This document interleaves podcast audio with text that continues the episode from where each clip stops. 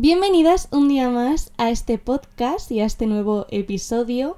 Lo primero, daros las gracias por la acogida que tuvo el episodio anterior y la idea del podcast. Me mandasteis muchos mensajes recomendándome pues ciertos temas de los que podríamos hablar y, estoy súper contenta, la verdad. Os doy las gracias de, corazón por, apoyarme. Y, bueno, en este podcast básicamente vamos a hablar eh, de salud mental, así que vamos a ello.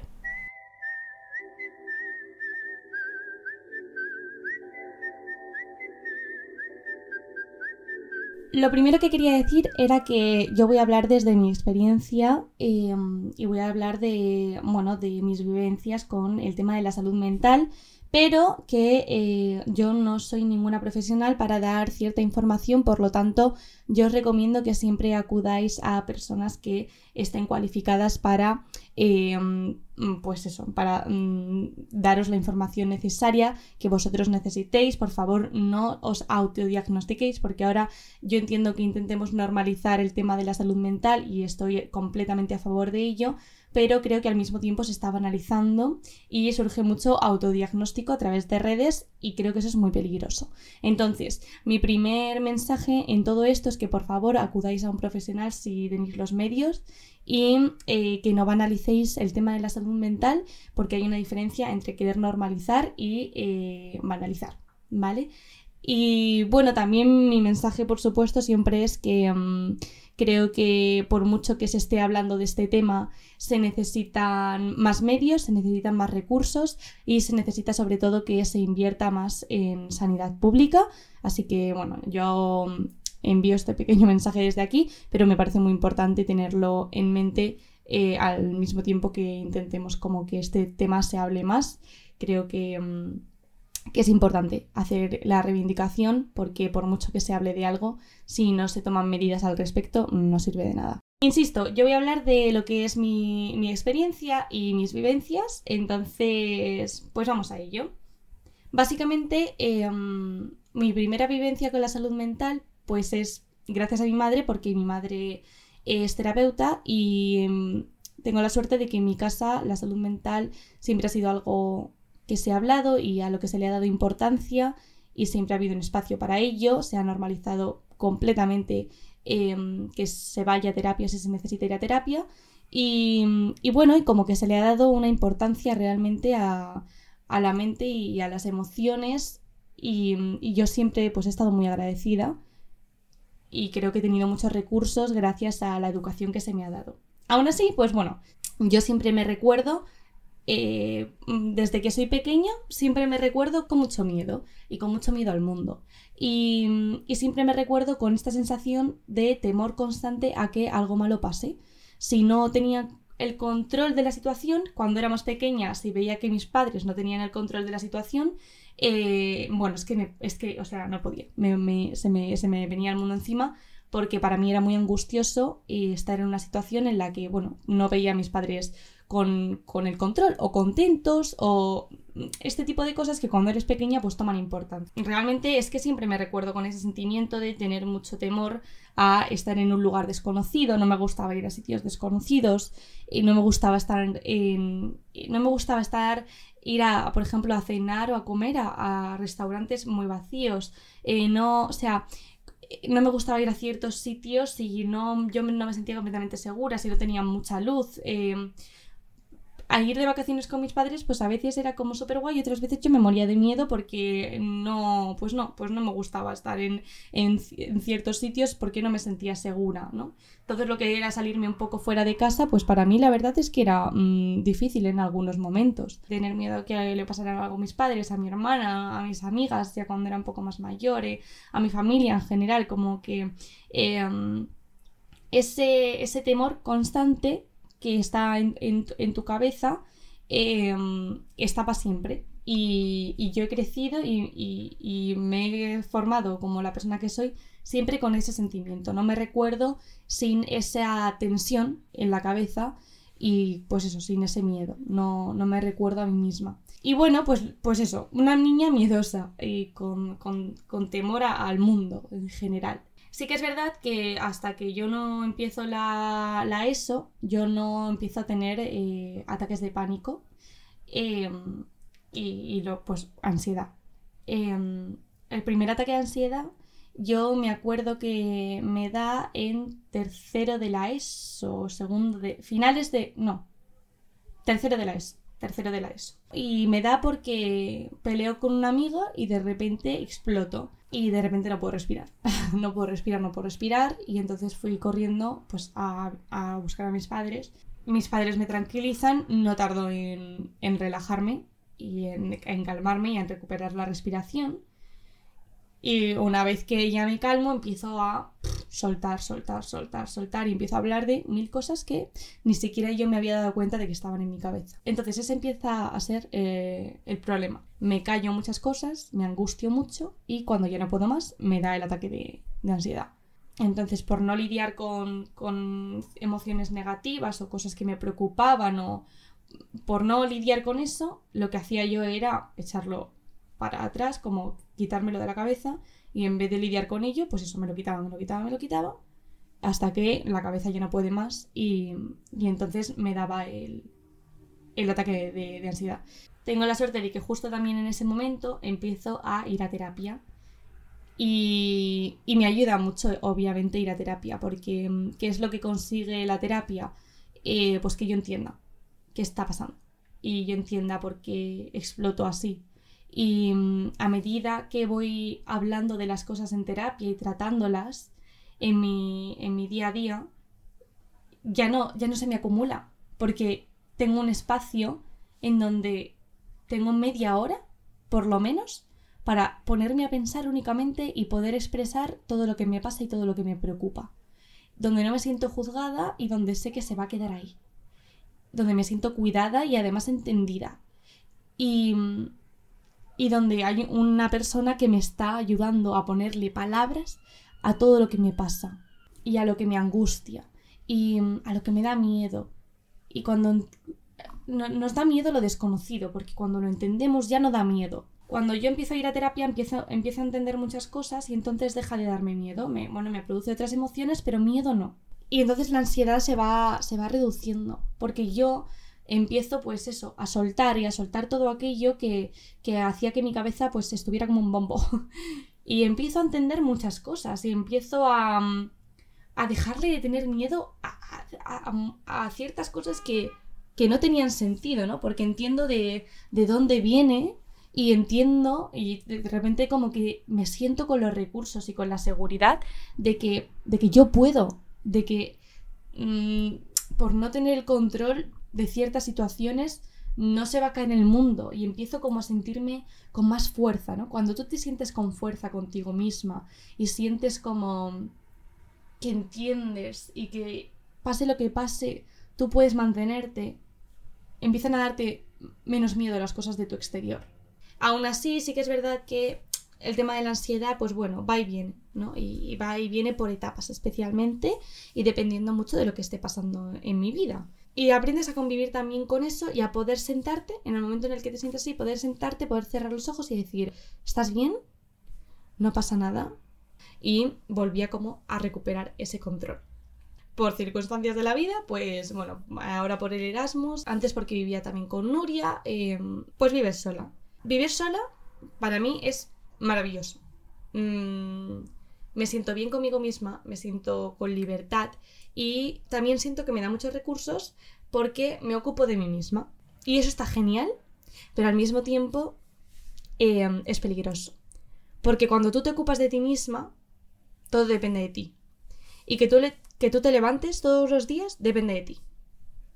Y cuando hay un día que no te quieres levantar de la cama, eh, porque te da pereza, no hay nadie para decirte, no seas vaga y levanta. Nuria y yo vivíamos juntas, pero cada una teníamos nuestra vida. Entonces, em, y cada una teníamos nuestros horarios. Y, entonces, bueno, eh, no hay nadie para levantarte.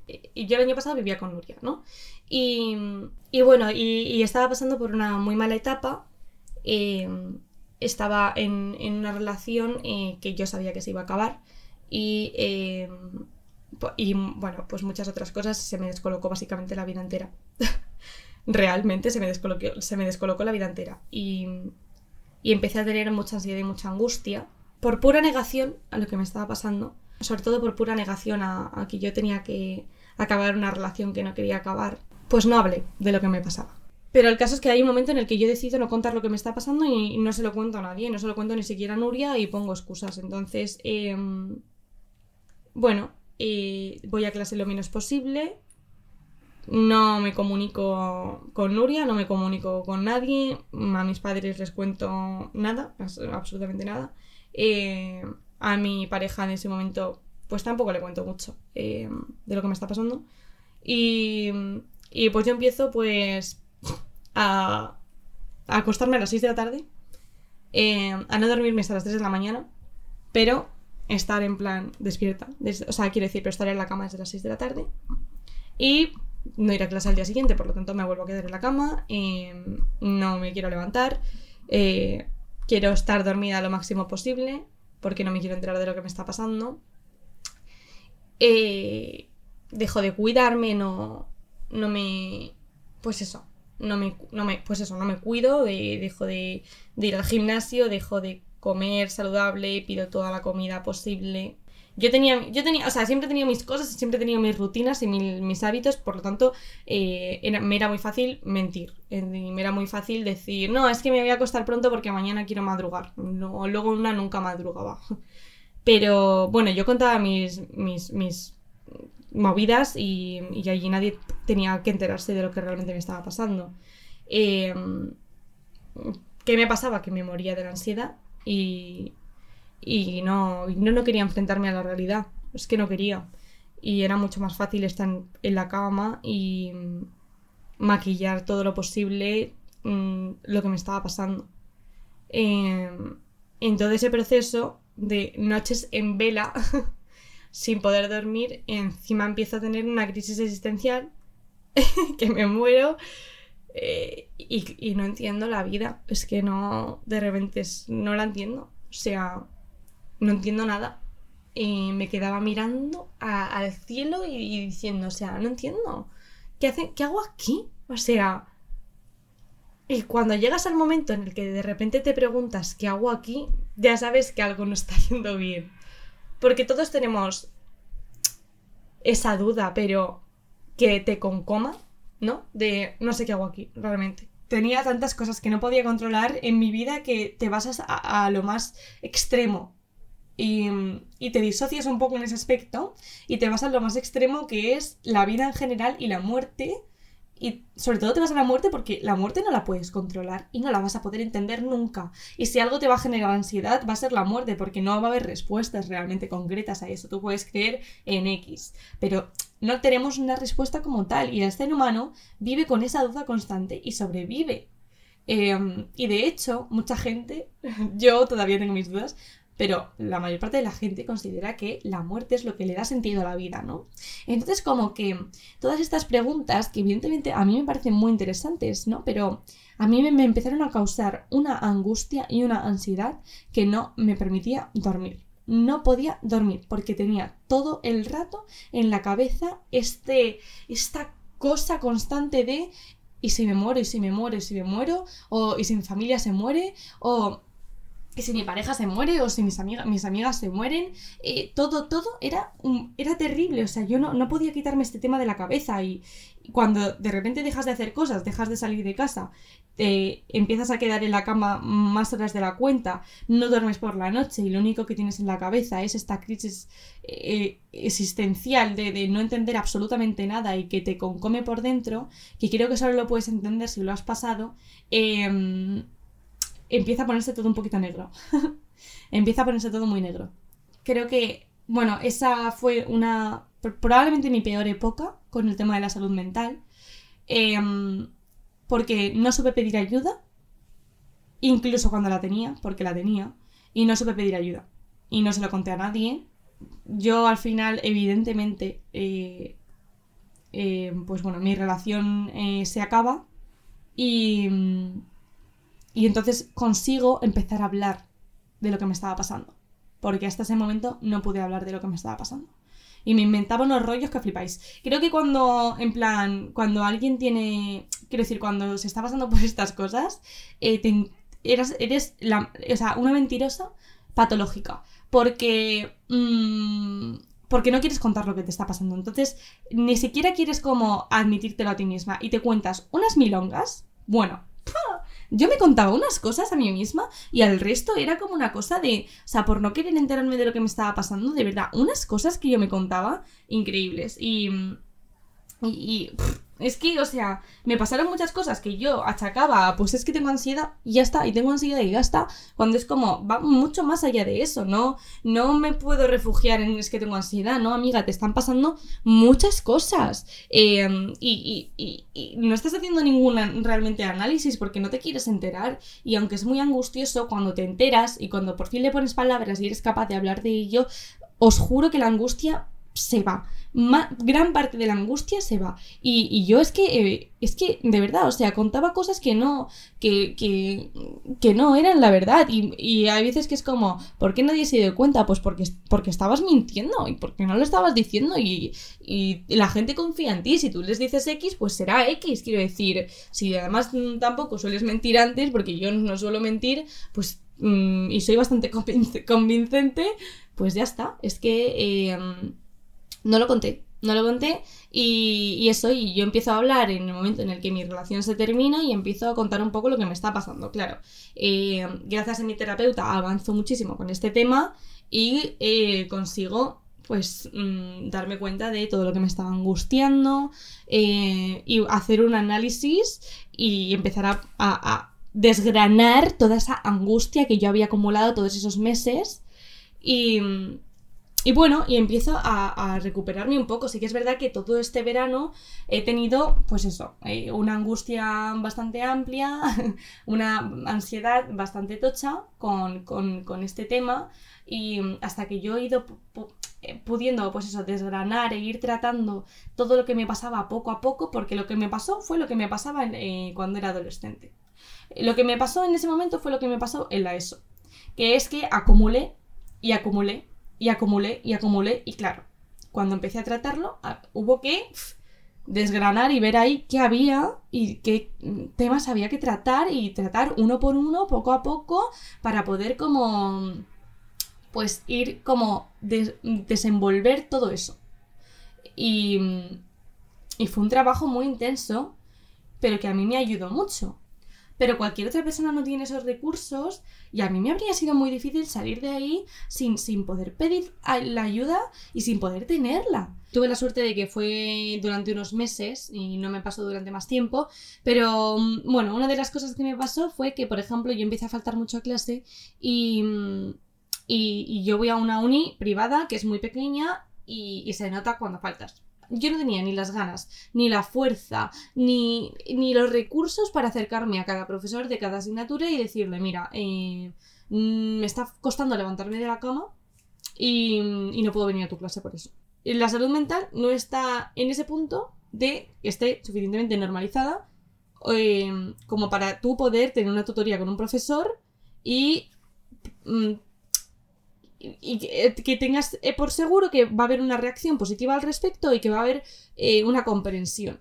Pero aún así, aunque lo hubiese, tener la capacidad, yo quiero decir, es como, yo no estoy diciéndoselo a nadie de mi entorno, por lo tanto a un profesor menos, ¿sabes? Como que pasan como todas estas cosas de me gustaría realmente poder ir y poder decir, mira, es que no puedo más con mi vida, ahora mismo realmente es que no puedo levantarme de la cama y no puedo venir a tu clase, ¿sabes? En plan, no es que para mí era como algo importante porque yo siempre he sido muy comprometida con mis clases y era como, no quiero que piensen que soy una vaga o que es una falta de respeto o que no tengo interés en su clase, porque no es verdad.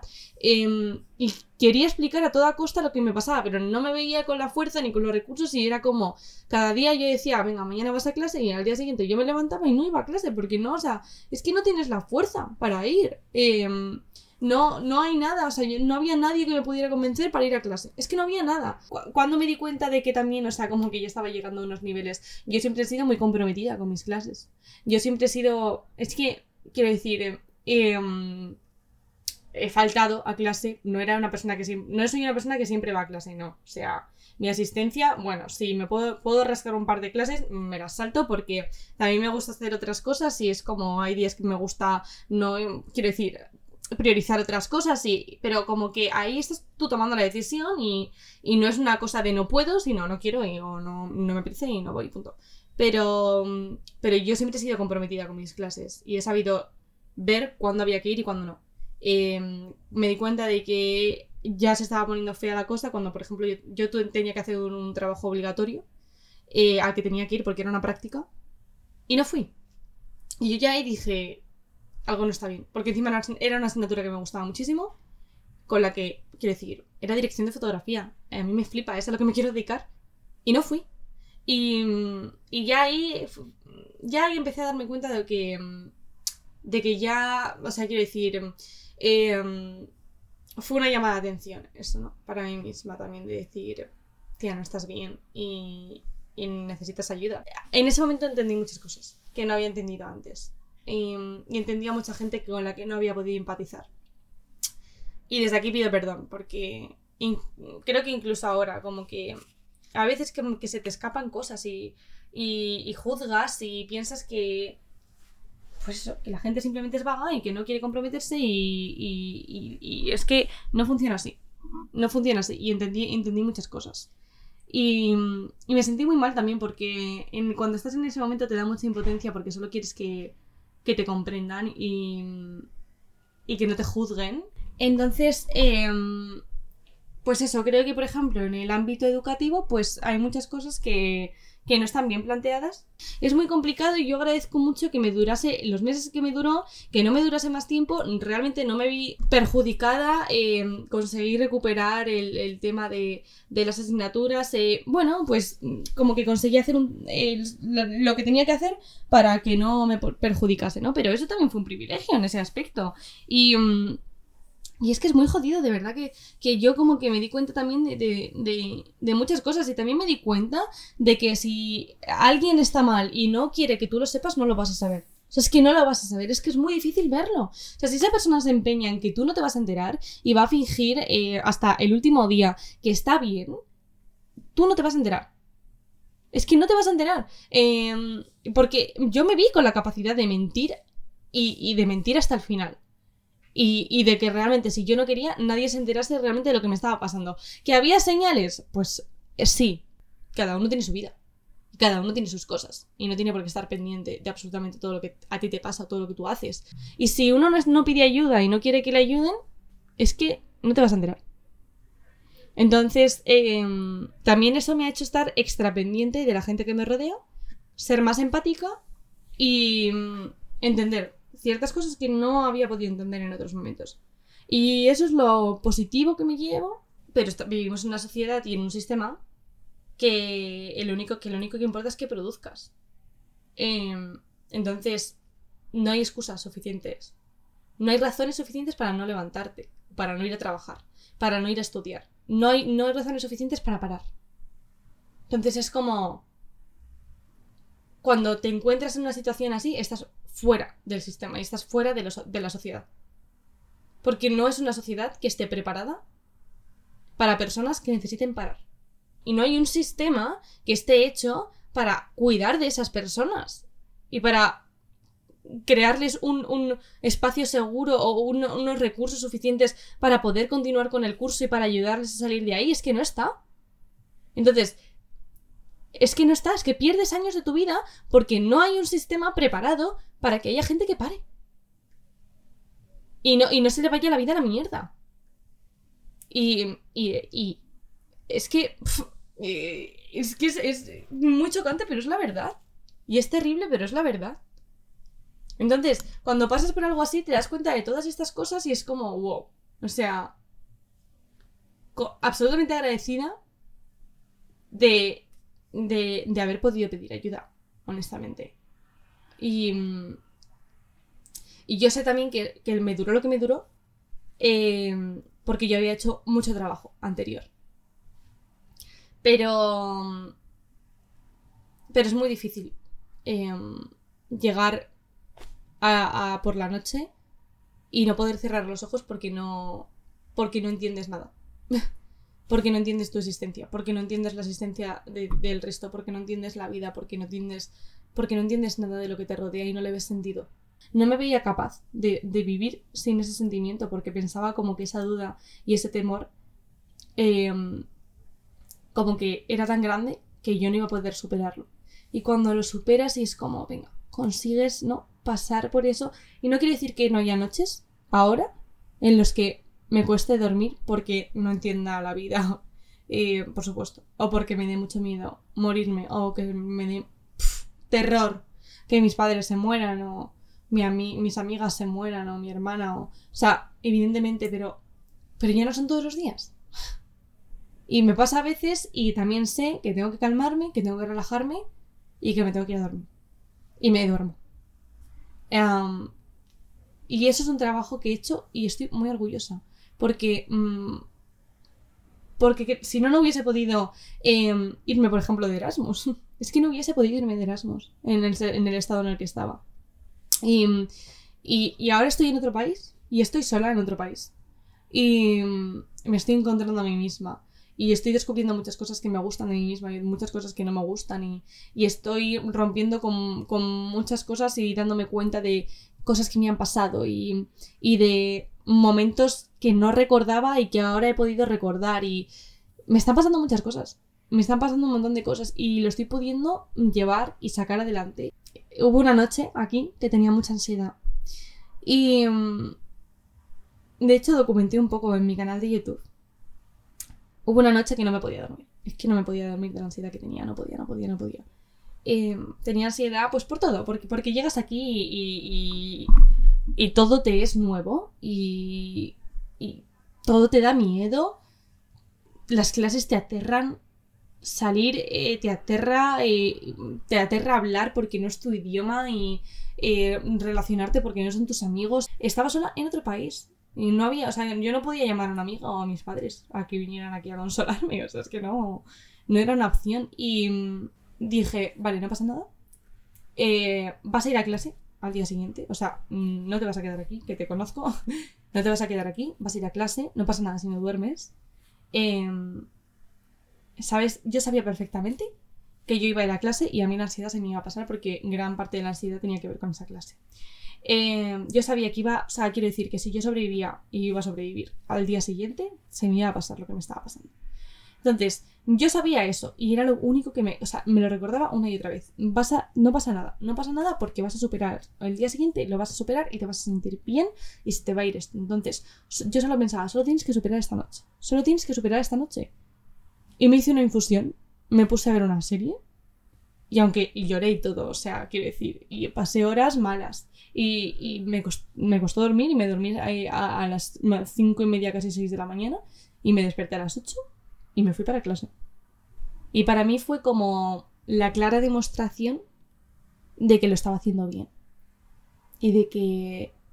de que. de lo mucho que había aprendido. Y de todos los recursos que tenía y de que podía. Yo, que yo podía, sola y podía con esto.